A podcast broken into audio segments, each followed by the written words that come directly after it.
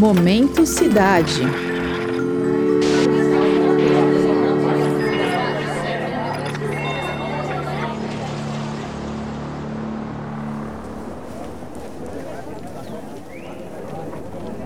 Você não precisa ser um cientista social para comprovar isso. Basta um passeio pelo centro de uma grande cidade como São Paulo para reparar que tem muita gente por ali.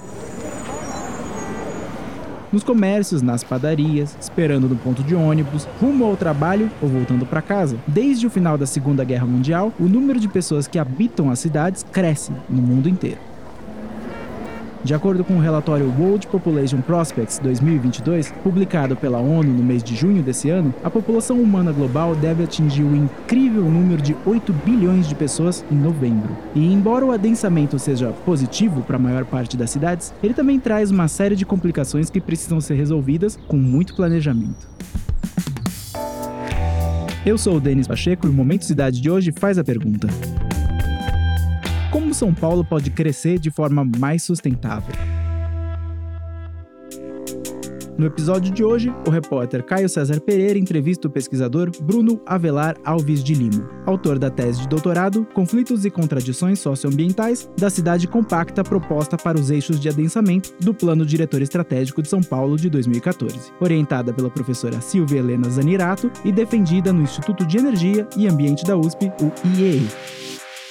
Olá, Caio. Olá, Denis e ouvintes. A gente já sabe que um dos maiores desafios das cidades no futuro próximo envolve o combate às mudanças climáticas. Essas mudanças, que em parte são consequência do intenso processo de industrialização nas regiões urbanas, têm motivado alternativas sustentáveis de desenvolvimento em diversos setores. O problema, porém, é que muitas dessas alternativas não levam em consideração as parcelas mais vulneráveis da sociedade, e foi justamente isso que levou o Bruno a estudar o assunto. Ao longo da graduação, né, dos anos da graduação, das disciplinas, eu fui entendendo melhor melhor como essas questões ambientais eram desiguais no espaço urbano. Então, como tinha uma grande desigualdade no acesso à infraestrutura de saneamento, ou mesmo no acesso às áreas verdes, ao mesmo tempo, quem era afetado pela poluição ou pela falta de um transporte sustentável. Eu fui entendendo que essas desigualdades elas estruturavam também as questões ambientais das cidades. Uma das medidas sustentáveis de desenvolvimento no espaço urbano são as chamadas políticas de adensamento urbano, ou cidades compactas. Esse conceito propõe aproximar mais as regiões da cidade, ou seja, adensar a população e incentivar a mobilidade por bicicleta, a pé ou pelo transporte público. E estimular essa nova rede de locomoção tem o um nome: desenvolvimento orientado ao transporte. Então, o desenvolvimento orientado ao transporte é uma concepção de planejamento urbano que vem sendo bastante propagada pelas diferentes agências multilaterais e pelos diferentes organismos multilaterais, pela própria ONU. Então, a gente tem, por exemplo, exemplo, a nova agenda urbana da Habitat, né, que é a agência da ONU para os assentamentos urbanos, ela coloca como um dos princípios de planejamento a serem seguidos o desenvolvimento orientado aos transportes, que é uma ideia de você associar o adensamento populacional, ou seja, onde as pessoas vão morar de forma mais densa, né, onde mais pessoas vão morar, próximo às redes de transporte coletivo. E ao mesmo tempo que você promova nesses bairros, no entorno das redes de transporte, usos mistos. Então, a presença de oportunidades de emprego, de lazer, áreas verdes. Segundo o Bruno, o objetivo é estruturar as cidades em torno dessas redes, promovendo mais o transporte coletivo e a vida urbana. Essa medida visa diminuir a expansão desenfreada das cidades, controlando o desmatamento de áreas protegidas, bem como a diminuição da emissão de CO2, por exemplo. Essa ideia de cidade compacta, na verdade, ela implica em várias políticas, né, em vários conceitos. Então, os eixos, eles são uma forma, né, que o plano diretor visa alcançar essa cidade compacta. Os planos diretores são justamente os conjuntos de leis que regulamentam o planejamento urbano.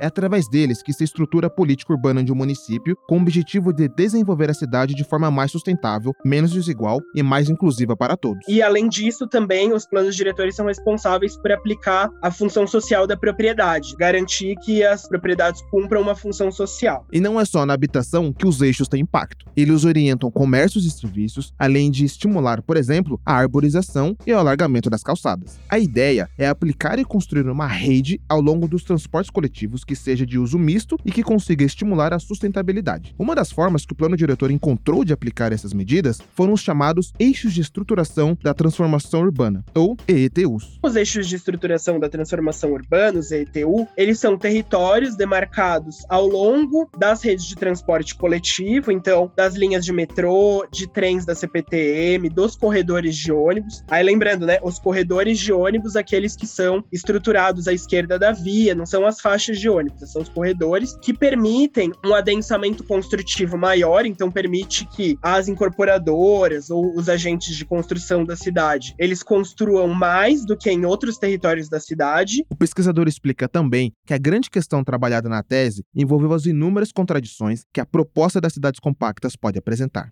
Na medida em que esses territórios são demarcados, são criadas dinâmicas que aprofundam a segregação socioespacial, dificultando o acesso para a parte mais pobre da população. Essas áreas, além de concentrar mais serviços públicos e infraestrutura de transporte coletivo, também concentram mais empregos. Nesse sentido, Bruno apontou três fatores principais. Eles podem vir a mobilizar áreas que até então não tinham uma dinâmica imobiliária tão intensa a terem uma dinâmica imobiliária mais intensa. E com isso a gente pode gerar processos, né, que comumente a gente chama, né, né? Acabou sendo um termo que se popularizou bastante de gentrificação, de enobrecimento dessas áreas e com populações de maior renda ocupando essas áreas e aí essas populações que até então viviam nesses locais passam a morar em locais mais distantes e, portanto, até mais longe da, das redes de transporte coletivo, né? Que aí é contra justamente ao pressuposto do, dos eixos. Outra questão levantada é que os eixos possuem algumas lacunas. Eles não permitem necessariamente um controle tão efetivo da produção habitacional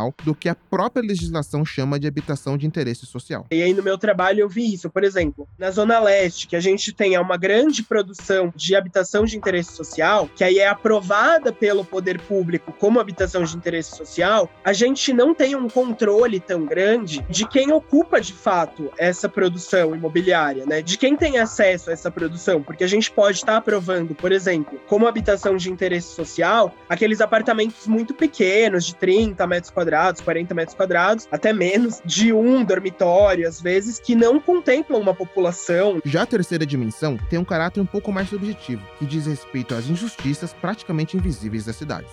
Quem mais vai gastar tempo nos transportes coletivos são as populações de classe mais baixa, nos deslocamentos centro-periferia. Essas populações vão estar mais expostas à poluição do ar, porque conforme a gente cria esses corredores de grandes edifícios, a gente cria um fenômeno que a literatura chama de canyons urbanos, que acaba concentrando a poluição nesses locais. E aí já tem vários estudos que mostram que quem vive nas periferias distantes, justamente por passar mais tempo no trânsito e mais tempo nos transportes coletivos, acaba sendo mais exposto à poluição atmosférica. Apesar de tudo isso, o Bruno acredita que o plano de concentrar a população em áreas com maior infraestrutura, além de ser uma boa ideia, é mais do que necessário. Ele reforça que, para se resolver as contradições do processo, é preciso que as autoridades tomem uma série de medidas urgentes de longo prazo. Para ele, o adensamento é positivo, mas não de forma não planejada. A gente precisa principalmente ter uma política federal que esteja voltada a essas questões das mudanças climáticas e da sustentabilidade. E a gente também precisa investir nas infraestruturas, não só as infraestruturas cinzas, as infraestruturas de saneamento, as infraestruturas de transporte, mas também as infraestruturas verdes. E também nesse médio e longo prazo, eu acho que aí uma questão chave para a gente pensar nas cidades é a questão da propriedade da terra e de como a moradia e a terra em si, a mera propriedade da terra, se tornou um ativo financeiro e como ele é simplesmente lastro de operações financeiras globais ou nacionais. Então a gente precisa efetivamente ter estoques de terras públicas e ter estoques de imóveis públicos, coletivos, que tenham formas de propriedade que sejam coletivas e não formas de propriedade individual, propriedade privada, né? Que sejam formas de propriedade controladas, que as pessoas consigam morar por um preço muito baixo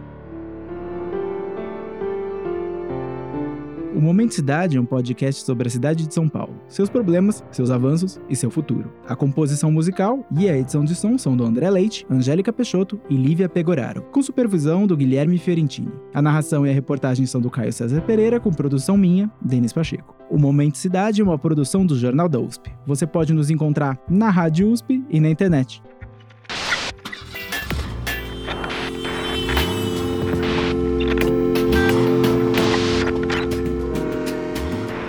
Momento Cidade.